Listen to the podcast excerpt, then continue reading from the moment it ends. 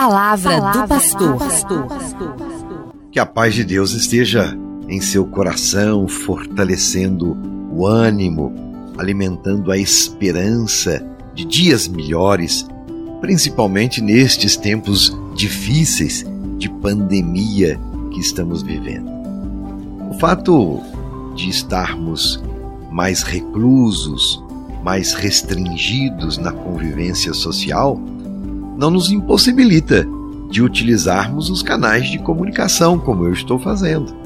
Para ser presença, nós precisamos nos atentar para a importância de ser presença na vida do outro. Não nos esqueçamos de quem mora sozinho e está sentindo solidão. É, seja sensível. E mesmo quem não está vivendo sozinho, mas que precisa de um ombro amigo, de uma palavra de encorajamento, um telefonema pode trazer conforto e esperança, viu? Gostaria de lembrar você, já que nós nos comunicamos aqui através do rádio, não deixe você também de usar dos meios de comunicação que estão à sua disposição para se fazer solidário. E estávamos refletindo e estamos refletindo nesses dias sobre a importância do corpo como lugar e habitação de Deus, templo do Espírito Santo. E por isso dizíamos, o corpo deve ser respeitado na sua dignidade. E nossa pergunta de hoje, para iniciarmos esse nosso bate-papo, é: se nós devemos nos respeitar na dignidade como somos concebidos? E quando a criança, o adolescente ou o jovem sofrem abuso sexual, qual deve ser a nossa atitude? O corpo, como já vimos, é próprio de cada pessoa. Somos o nosso corpo. O corpo nos identifica, dá-nos identidade. E para nossa felicidade completa, faz-se necessário que nos eduquemos para o cuidado do corpo, o equilíbrio psíquico-afetivo e o crescimento na fé. Toda violação à dignidade humana ou qualquer tipo de exploração e abuso sexual é deplorável e precisa ser evitado e precisa ser combatido e pensar que muitas violências desse tipo acontecem no âmbito da própria família. E os pais são os primeiros que precisam zelar pelos filhos, porque é fundamental ali no ambiente de família a proteção da criança, é claro, para que cresça de uma forma sadia, sem viver traumas físicos, psíquicos, emocionais. A igreja sempre teve uma palavra firme a esse respeito. Principalmente quando se trata de crianças, que, em função de sua fragilidade e maturidade, necessitam de maior ajuda e de maior proteção. E o que constitui o abuso ou a violência sexual? A Organização Mundial da Saúde definiu como abuso o ato de uma pessoa maior e adulta para obter prazer sexual se impor a um vulnerável, à criança ou à pessoa que, por diversos motivos, como deficiência, são dependentes.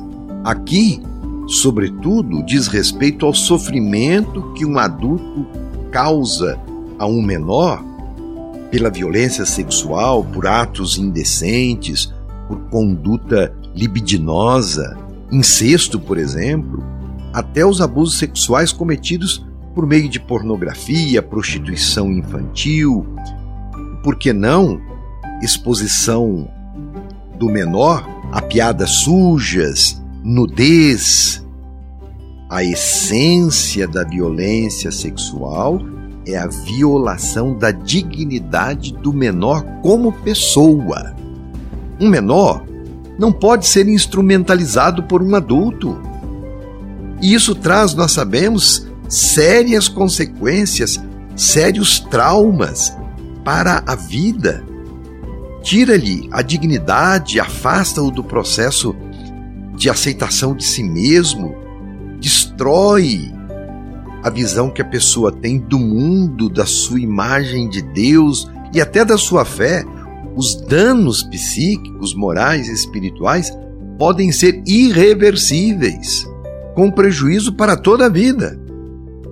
A melhor forma de vencer esta atrocidade é a prevenção.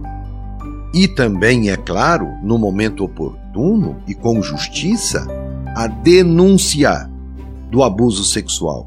E é papel dos pais, em primeiro lugar, mas também de todos os homens e mulheres honestos, defender as crianças e os vulneráveis de qualquer possibilidade de eles se tornarem uma vítima do abuso sexual. Nós não podemos nos omitir. Prevenção é educar os mais vulneráveis para perceberem os sinais de comportamentos abusivos de um adulto.